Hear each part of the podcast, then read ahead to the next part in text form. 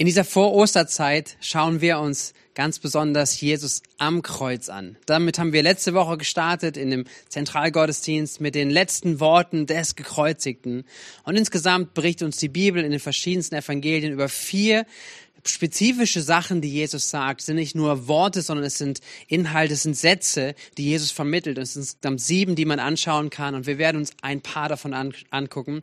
Wir sind letzte Woche gestartet und jetzt gehen wir in den zweiten Teil davon rein, eine andere Begebenheit und ich lese es uns vor, dass wir eintauchen in diese Szene, eintauchen, indem wir anschauen, Jesus am Kreuz, den Gekreuzigten und auf das hören, was er dort zu sagen hat. Wir lesen aus Matthäus, äh, aus dem Matthäus-Evangelium ab äh, Kapitel 7, 20 ab Vers 35.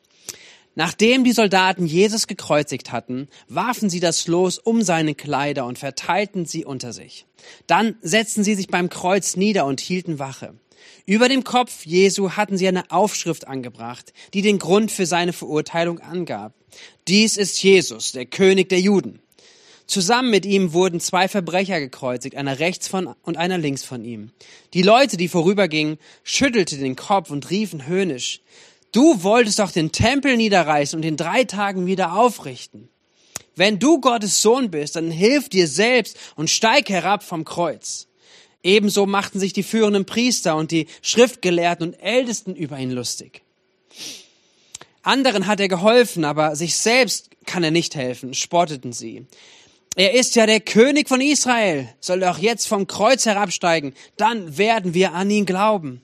Er hat auf Gott vertraut. Der soll ihn jetzt befreien, wenn er Freude an ihm hat. Er hat ja gesagt, ich bin Gottes Sohn. Und genauso beschimpften ihn die Verbrecher, die mit ihm gekreuzigt worden waren. Um zwölf Uhr mittags brach über das ganze Land eine Finsternis herein, die bis drei Uhr nachmittags andauerte. Gegen drei Uhr schrie Jesus laut, Eli, Eli, lama sabachthani. Das bedeutet, mein Gott, mein Gott, warum hast du mich verlassen? Einige der Umstehenden sagten, als sie das hörten, er ruft Elia. Sofort lief einer los und holte einen Schwamm, tauchte ihn in Weinessig, steckte ihn auf einen Stab und hielt ihn Jesus zum Trinken hin. Wartet, rief ein anderer. Wir wollen sehen, ob Elia kommt und ihn rettet. Jesus schrie aber noch einmal laut auf, dann starb er. Ich finde das so eine krasse Szene, die hier beschrieben wird und die ein, ein so großes Leid hier auch von Jesus zeigt. Es ist seine Situation. Jesus ist Menschen und dieser Situation ausgeliefert. Er zeigt die Heftigkeit seiner akuten Verzweiflung. Auch wenn Jesus in dieser Situation kämpft und diesen Kampf Ausdruck gibt, auch in diesem Rufen, was er, was er vor Gott bringt, was er ausruft vor den Menschen, dass sie es hören. Diesen Satz, Eli, Eli, Lama Sabachthani. Und das ist aramäisch und es wird übersetzt, bedeutet es, mein Gott, mein Gott, warum hast du mich verlassen? Hier kommt ein Schmerz, hier kommt ein Zweifel, hier kommt ein, eine Verzweiflung, ein Gefühl von Einsamkeit durch. Und wenn wir uns das vor Augen malen, dass, dass Gott der Schöpfer dieser Schöpfung ist, dass Jesus als Teil der Dreieinigkeit bei der Schöpfung dabei gewesen ist und jetzt erlebt, wie seine Schöpfung ihn verspottet, seine Schöpfung ihn ablehnt, seine Schöpfung ihn ans Kreuz bringt, den, denjenigen, der Schöpfer ist. Es muss eine, eine so krasse Zerreißprobe sein, ein so krasse Ereignis, was Jesus durchgeht, abgelehnt, verraten, gedemütigt und misshandelt. Und wir können das gut nachvollziehen, dass Jesus so einen Satz von sich gibt, so einen Ausrufen gibt, mein Gott, mein Gott, warum hast du mich verlassen? Und dennoch möchte ich ein, ein, ein wenig jetzt hineingraben mit uns gemeinsam, was, was hier dieser Satz bedeutet und warum er wichtig ist, dass wir ihn anschauen und dass wir uns auch manchen vielleicht unangenehmen Fragen auch mit diesem Satz stellen und auf uns wirken lassen, weil wir glauben an, an, das, an die Kraft der Bibel. Wir glauben an das Wort Gottes. Wir glauben, dass sie uns gegeben ist, damit wir darin Leben finden, damit wir darin Orientierung finden, Kraft auch da herausschöpfen dürfen. Und hier ist so ein Satz, hier ist so eine Begebenheit, die es sich, die es in sich hat, die sich auch lohnt, mal drüber nachzudenken und tiefer zu graben. Weil wenn wir diesen Satz einmal nehmen, wenn wir diesen Satz sehen, den Jesus dort am Kreuz sagt, den er vor, vor seinen Vater bringt, der vom Menschen ausspricht, dann kommen Fragen in uns auf. Weil, was sagt Jesus eigentlich hier? Sagt Jesus hier einen Vorwurf gegenüber seinem Vater im Himmel? Warum hast du mich verlassen? Es ist eine Anklage, die Gott gegenüber gebracht wird. Es ist pure Verzweiflung. Es ist Aussichtslosigkeit. Darf man überhaupt so mit Gott reden? Das ist auch eine Frage, die man sich stellen darf. Und was meint Jesus, wenn er das so sagt? Und ich glaube, das ist wichtig, dass wir uns das anschauen und dass wir da hineingraben, dass wir Bibel entdecken und dass ich euch Mut machen darf und uns Mut machen darf, zu sagen, hey, mit der Bibel zu leben, ist einfach hineinzugraben, auch herauszuheben, die Schätze, die dort für uns ähm, da sind, dass wir damit reichlich leben. Das heißt, ich möchte mit uns mitnehmen, in die nächsten Augenblicke einmal hineinzuschauen und wichtige theologische Fragen zu klären und auch Antworten zu geben, was hier in, diesem, in dieser Szene passiert. Nämlich, war Jesus, die erste Frage, war Jesus von seinem Vater wirklich verlassen? War Jesus verlassen? Oder Jesus sagt es in diesem Satz, oder der Satz wird, wird so besetzt, wird wiedergegeben. Hier ist der Bericht von Matthäus. Jesus ruft es am Kreuz, mein Gott, mein Gott, warum hast du mich verlassen? Die theologische Frage ist wichtig zu klären. War Jesus von seinem Vater verlassen? Und meine Antwort, wovon ich überzeugt bin, was uns auch die Bibel in der Gesamtheit deutlich macht, ist, nein. Jesus war nicht von seinem Vater verlassen. Welche, welche Zeugnis, welche Beweise gibt es dafür? Psalm 139, lasst uns da mal hineinschauen, ab Vers 7. Wohin könnte ich schon gehen, wird hier geschrieben, um deinem Geist zu entkommen? Wohin fliehen, um deinem Blick zu entgehen? Wenn ich zum Himmel emporstiege, so wärst du doch dort. Und könnt, würde ich mich im Totenreich mein Lager aufschlagen, da wärst du auch. Hätte ich Flügel und könnte mich wie die Morgenröte niederlassen am äußersten Ende des Meeres. Und so würde auch dort deine Hand mich leiten. Ja, deine rechte Hand würde mich halten. Ich spreche und spreche ich nur noch Finsternis soll mich umgeben und der helle Tag um mich her soll sich verwandeln in tiefste Nacht, dann wäre selbst die Finsternis nicht finster für dich und die Nacht würde leuchten wie der Tag. Ja, für dich wäre die tiefste Dunkelheit so, well, so hell wie das Licht. Hey, es gibt keine stärkere Ausdruck, glaube ich, als dass wir hier sehen dürfen. Hey, es gibt keinen Ort auf dieser Erde, wo Gott nicht wäre. Das heißt, Gott war da. Er hat Jesus nicht verlassen. Johannes 8, Vers 29 heißt es auch, wie Jesus selber darüber spricht, über seine Beziehung zum Vater. Er sagt, er, der hat, er hat mich gesandt und er ist bei mir. Er lässt mich nie allein, denn ich tue immer das, was ihm gefällt. So, Jetzt können wir die Frage aber stellen, aber Jesus sagt es, okay, lass uns mal weiter hineingehen. Grundsätzlich stimmt es, okay, es gibt keinen Ort, wo Gott nicht wäre. Das heißt, hm, er, er hat uns nicht verlassen, aber, aber, aber vielleicht gibt es eine Ausnahme bei Jesus. Weil er wurde doch mit der Sünde beladen. Er wurde doch mit unserer Schuld beladen, die wir als ganze Welt auf uns geladen haben. Die hat Gott doch auf ihn geladen und dann, und dann war er vielleicht in dem Moment verlassen. Wurde nicht alle Schuld auf ihn geladen. Und man nimmt gerne auch diesen Vers dann dazu aus 2. Korinther 5, Vers 21, wo Paulus das ausdrückt. Er sagt, den, der ohne jede Sünde war, das bezieht sich auf Jesus, hat Gott für uns zur Sünde gemacht, damit wir durch die Verbindung mit ihm die Gerechtigkeit bekommen, mit der wir vor Gott bestehen können. Ist das nicht eine Aussage, wo man sagen kann, hier ist doch etwas, was vielleicht darauf hindeutet, dass Gott ihn verlassen hat, weil er mit Sünde beladen war? Und manche Übersetzungen, und das ist schon mein Gegenargument so ein bisschen dazu, ist, dass einige Übersetzungen hier sagen, er hat Gott hat, äh, der ohne Sünde war, hat Gott für uns zum Sühneopfer gemacht und bringt hier einen Gedanken auch mit hinein. In einigen Übersetzungen ist das zu finden. Also, das heißt, der Beweis, den es ja bräuchte, um zu sagen, Jesus war voll Sünde beladen, können wir an dieser Bibelstelle allein nicht festmachen. Es ist nicht möglich zu sagen, einfach er ist buchstäblich mit aller Sünde beladen worden. Das heißt, er war komplett mit der Sünde, mit aller Unreinheit, mit allem falsch, was es auf dieser Erde gibt. Damit war jetzt Jesus beladen und deswegen hat Gott, der Vater, ihn verlassen. Auch ist es nicht das Bild von dem Sühneopfer, was Jesus bringt.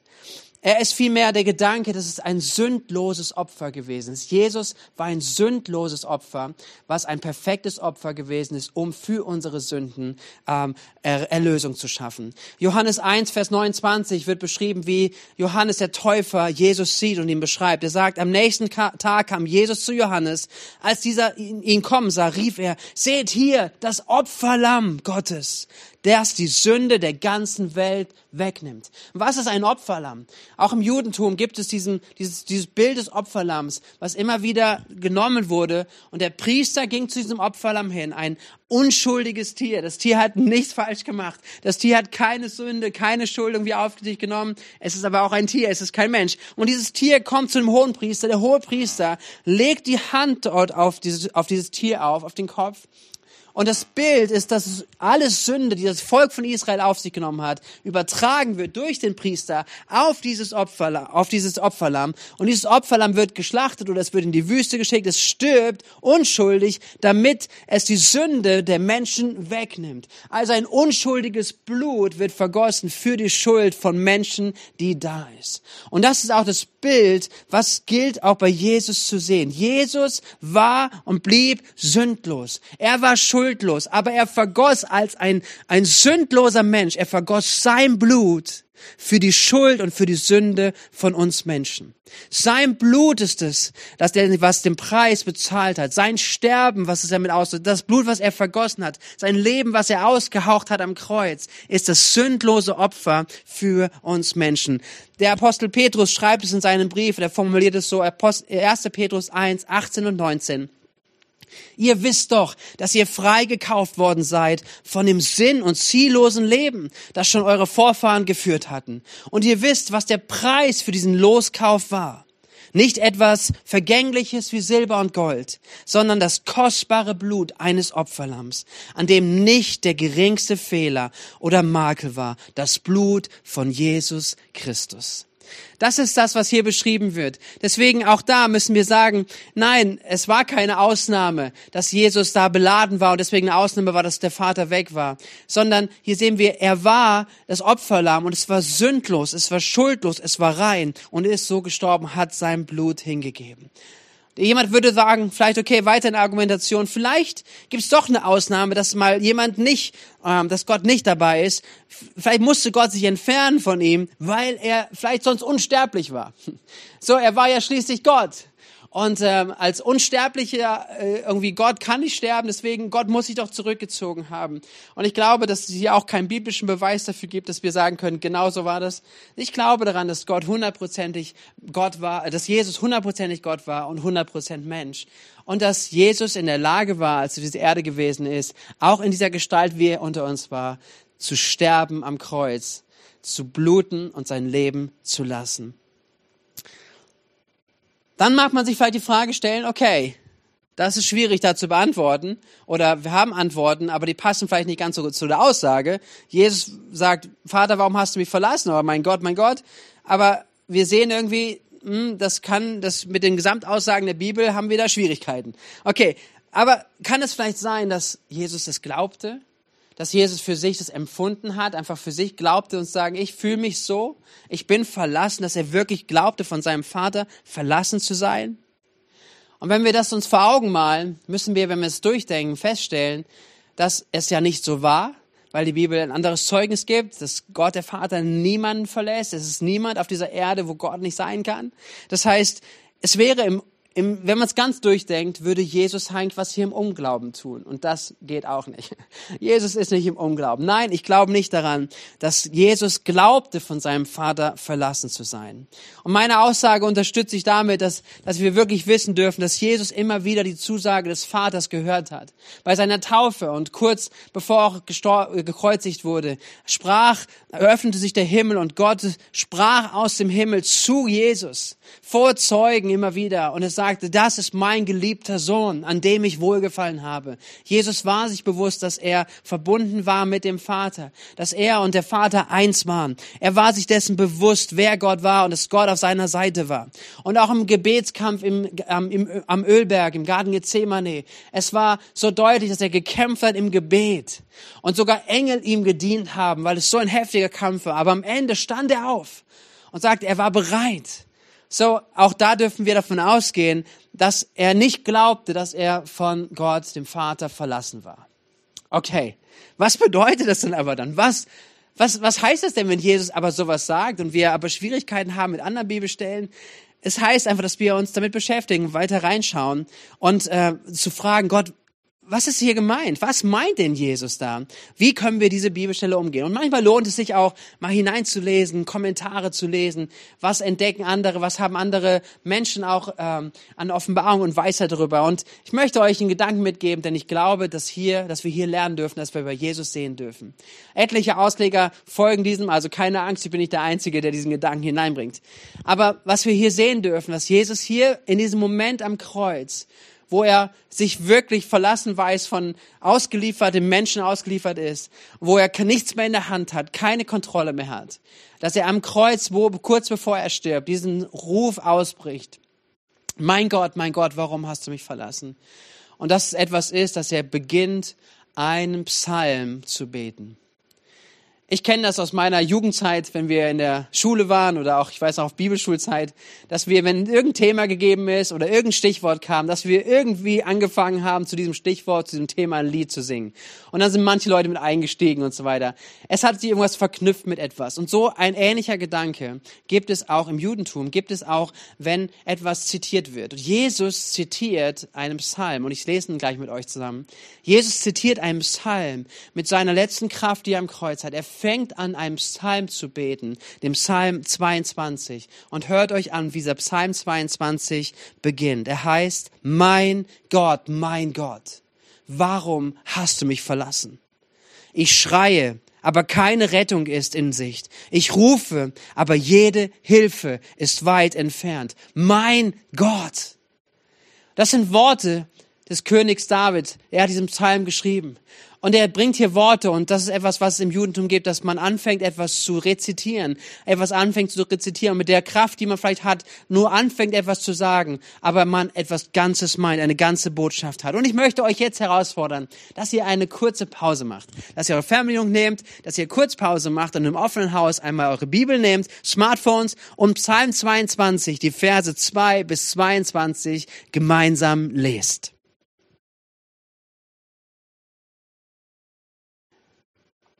Das ist doch ein krasser Psalm, oder?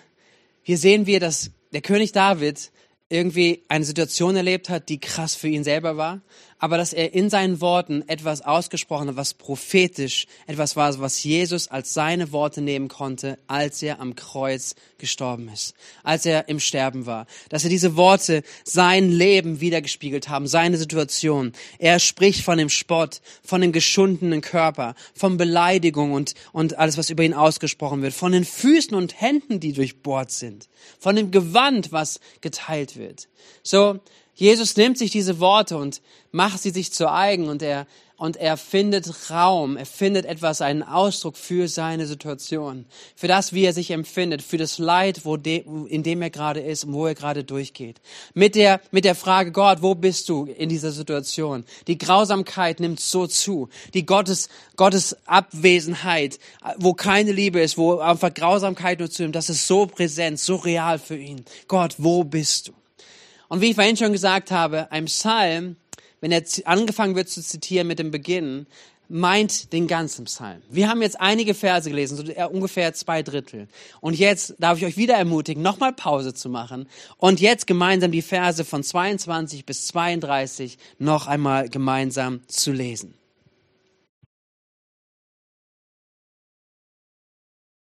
Und wenn wir diese Verse jetzt einmal auch zusammenfassen würden, stellen wir hier fest, dass dass dieser, Ver, dass dieser Psalm sich entwickelt von diesem Leid, von der Beschreibung die, die, die Notwendigkeit, dass Gott irgendwo eingreift, hier sich hinwendet in ein Bild des Vertrauens, dass Gott sein Retter sein wird und als Retter durchkommen wird. Zwei Verse möchte ich einmal gemeinsam nochmal lesen. Vers 25. Denn der Herr hat sich von der Not des Hilflosen nicht abgewandt und sein Leiden nicht verachtet. Ja, der Herr hat sein Angesicht nicht vor ihm verhüllt, sondern auf ihn gehört, als er um Hilfe schrie. Jesus betet das am Kreuz, mitten im Leid betet er schon auch das aus, was kommen wird, nämlich dass er weiß, sein Vater im Himmel hat, wird, wird nicht sein Angesicht vor ihm verhüllen, sondern er wird eingreifen, er wird kommen, er wird Hilfe geben für den, der sich auf ihn verlässt. Vers 32. Verkünden wird man zukünftigen Völkern seine Rettungstaten. Man wird sagen, der Herr hat alles vollbracht. Und wir wissen das aus anderen Berichten, wir gehen später nochmal auf eine andere Predigt rein, in der Predigtserie, dass, dass Jesus am Ende sagt, es ist vollbracht. Es ist vollbracht. Jesus drückt also in seinen Worten aus, die er anfängt zu sprechen, warum, Gott, mein Gott, mein Gott, warum hast du mich verlassen? Drückt er aus in die Situation, wo er drinne ist. Er drückt sein Leid aus, auch seine Verzweiflung, seine Gottes gefühlte Gottesferne, dass er nicht sieht, wie Gott gerade da ist und Gott wirkt, aber er drückt gleichzeitig auch anderes aus. Jesus drückt damit aus, diesen Psalm, der in der Gesamtheit zu sehen ist. Er drückt damit aus, sein Gott, sein Vater im Himmel, er ist ist gut. Er ist für mich. Er ist mit mir und er hat einen guten Plan. Sein guter Plan wird darin münden, dass Jesus das Opferlamm für alle Welt wird, dass er den Preis bezahlt hat, so dass wir Leben haben, äh, haben dürfen. Sein Warum mündet also in der Überzeugung, dass Gott alles vollbringen wird. Hey, und das ist so ein krasses krasser Gedanke, wenn wir den aufgreifen. Wenn wir Jesus dort sehen, in dieser Szene, dass wir Jesus nicht nur als jemanden sehen und wahrnehmen, der einfach, ja, an, an, letztendlich irgendwie völlig verzweifelt, sondern dass er, während er in diesem leidvollen Situation ist, mitten im Leid, anfängt, Gott Vertrauen auszudrücken.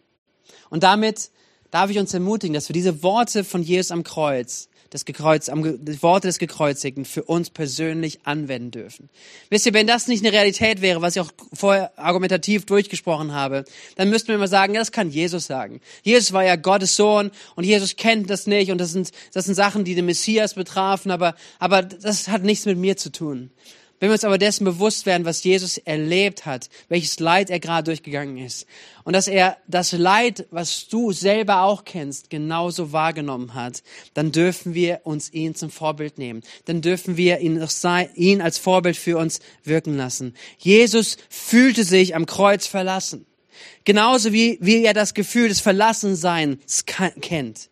Er kannte und er kennt echtes Leid, Einsamkeit, Verlassensein überfordert sein, Grausamkeiten ausgeliefert zu sein. Und wisst ihr was? Das ist genauso unsere Geschichte. Das mag deine Geschichte sein. Das mag deine Realität sein, in, der du gerade bist oder wo du schon mal durchgegangen bist. Situationen, die so krass sind, dass man sich von Gott vergessen fühlt dass man denkt, Gott ist nicht da, dass Gott irgendwie nicht da ist und man wirklich mit Jesus rufen möchte, mein Gott, mein Gott, wo bist du? Warum hast du mich verlassen? Warum bist du in meiner Ehebeziehung vielleicht nicht da, wenn es mitten in der Krise ist? Und vielleicht empfindest du dich gerade, du sagst, Gott, ich bin hier, sitze hier in meiner Krise, ich sitze hier in meiner Ehesituation, ich sitze in meiner Beziehungssituation, es ist ein Scherbenhaufen. Und ich weiß nicht, wie es weitergehen soll. Ich bin mitten im Leid. Vielleicht ist dein Leben gekennzeichnet von plötzlichem Tod von geliebten Menschen. Vielleicht hast du kind, ein Kind verloren. Vielleicht ist das etwas, eine Realität, die, die Leid hervorgebracht hat in deinem Leben. Und du sagst, Gott, wo bist du? Vielleicht ist es andere Dinge finanzielle Lagen, wo du nicht weiter weißt, wo, der, wo dir das Wasser buchstäblich bis zum Hals steht und du weißt nicht, wie es weitergehen soll. Lebenskrisen, in die du gerade durchgehst oder die Realität sind und Krankheit, die so krass sind, die so hineinwirken in deinem Leben und wo du nur sagen würdest, mein Gott, mein Gott, warum hast du mich verlassen? Und wenn wir, wenn wir diese Situation wahrnehmen, wenn wir sie sehen, wenn du sie gerade erlebst, das Teil gerade deines Lebens ist oder deiner Biografie vielleicht auch schon aus der Vergangenheit, dann dürfen wir das jetzt wahrnehmen, dass Jesus uns hier auch am Kreuz von Golgatha einen Weg zeigt, den wir gehen dürfen. Nämlich, dass das Warum nicht der Anfang ist von, von Ablehnung und von Anklage Gott gegenüber, sondern das Warum der Beginn von Vertrauen wird. Das Warum ist der erste Schritt, Gott zu vertrauen für das, was er geben wird. Deswegen lass mich dich ermutigen. Wenn du gerade in so einer Situation bist, wenn du nicht Gott verstehst, wenn du Gott nicht siehst, gerade nicht fühlst, dass du drei Dinge nimmst, auf die Jesus sich bewusst war. Das erste ist, Gott ist gut. Gott ist gut. Lest gerne mal Markus Kapitel 10, Vers 18. Gott ist gut. Das zweite ist, Gott ist für dich. In Römer Kapitel 8, Vers 31 bis 33, so krasse Verse von Apostel Paulus, der beschreibt, Gott ist für dich, komme was wolle. Sind Umstände nicht gut? Sind Menschen gegen dich? Sind irgendwelche Situationen, die gerade da sind? Nimm diese Wahrheit in dein Inneres auf. Gott ist für dich. Und das dritte ist, Gott ist mit dir. Matthäus 28, Vers 20, wo Jesus die Verheißung gibt. Er wird uns niemals verlassen. Er ist mit dir. Auch wenn du es gerade nicht fühlst. Auch wenn es gerade in deiner Situation, in deiner Realität irgendwie gar nicht widerspiegelt. Er ist da. Und das ist Wahrheit, die wir in unserem Leben als Grundlage bauen und bewusst in solchen Situationen, wo Krise und Leid da ist. Und wisst ihr, und dann können wir auch auf dieser Grundlage den nächsten Schritt gehen. Dass wir nicht bei diesem Warum stehen bleiben, sondern dass wir sogar weitergehen, dass wir sagen, Gott, wie kann dieses Warum, meine, wie kann ich meine Frage von dem Warum verändern in einem Wozu? Gott, was ist deine Absicht in der Situation, jetzt daraus zu machen? Was kannst du aus mir machen? Wo veränderst du mich? Wo veränderst du mein Wesen? Was ist der Plan daraus? Hey, wird meine Geschichte und dein Leid, wird es irgendwann vielleicht mal jemand anders dienen können? Wenn ich durchgegangen bin, wenn ich, wenn ich es vor Gott gebracht habe, wenn ich Heilung erfahren habe, wenn ich seinen Zuspruch erfahren habe, dass ich anderen Menschen durchführen kann, mitbegleiten kann, ein Zeugnis sein kann für die Güte Gottes, für seine Kraft, für seine, für seine Treue, die er gegeben hat. Das Warum kann ein Wozu werden. Es soll ein Wozu werden in der Nähe zu Jesus, in der, in der Abhängigkeit von ihm. So wie Jesus wusste, dass er es ein Wozu gibt. Ich liebe diesen Satz, steht nicht in der Bibel, aber er, aber er passt zu dem Zeugnis der Bibel, nämlich dass nicht Nägel Jesus am, am Kreuz hielten, sondern die Liebe. Und es stimmt, Jesus hätte Legionen von Engeln rufen können, die ihn in einem Moment vom Kreuz geholt hätten. Aber er blieb am Kreuz. Er wusste, dass das Leid, durch das er gegangen ist, dass es ein Preis war, den er, ein Opferpreis, den er bezahlt hat, damit wir Leben haben. In Hebräer 12, Vers 2 heißt es, dass das Motto auch von dieses Jahr in unserem Osterzeit ist, dass er um der vor ihm liegenden Freude willen den Kreuzestod auf sich nahm. Er wusste, was auf, danach auf ihm kam, auf ihn wartet, nämlich eine Freude, die größer war als in diesem Leid. Und es hat ihm Kraft gegeben, durch das Leid hindurch zu geben. Und deswegen lass mich dich ermutigen, dass wenn auch diese, dieses Leiderfahrung und du diese, diese Entfernung von Gott gerade denkst, Gott, wo bist du gerade? Gott, ich sehe nicht gerade dein Wirken. Ich bin mich, ich bin Situationen ausgeliefert, ich bin Menschen ausgeliefert dass du diese Wahrheit in deinem Leben als Fundament baust. Gott ist gut, Gott ist für dich und Gott ist mit dir. Und dass du auf dieser Grundlage lernen darfst, in der Beziehung mit ihm zu sagen, Gott, wie kann ich jetzt, wie kann das ein Wozu, hilft mir das Wozu auch darin zu entdecken. Es ist so krass, oder? Ein, ein echt herausfordernder Gedanke dennoch, dass, dass wir herausgefordert sind, ermutigt sind, trotz des Leides, auch wenn wir Jesus ansehen, trotz des Leids, den Weg mit Gott zu gehen bis zum Ende zu gehen, bis zum Schluss zu gehen, ihm treu zu bleiben, ihm zu vertrauen, mehr als unseren Umständen. Auch wenn wir durch Leid hindurchgehen, Gott, wir sagen, wir vertrauen dir, wir vertrauen deinem Wort, wir machen uns an dir fest. Und da kommt so ein Vers auch, der herausfordernd und ermutigend ist und den ich auch nochmal zitieren möchte aus dem längsten Psalm aus der Bibel, Psalm 119, Vers 71, jetzt heißt dort, und das ist krass, dass so jemand das schreibt, da sagt Gott, es hat mir gut getan, heißt es hier, dass ich vom Leid getroffen wurde. Erst dadurch lernte ich mich auf deine Bestimmungen zu besinnen.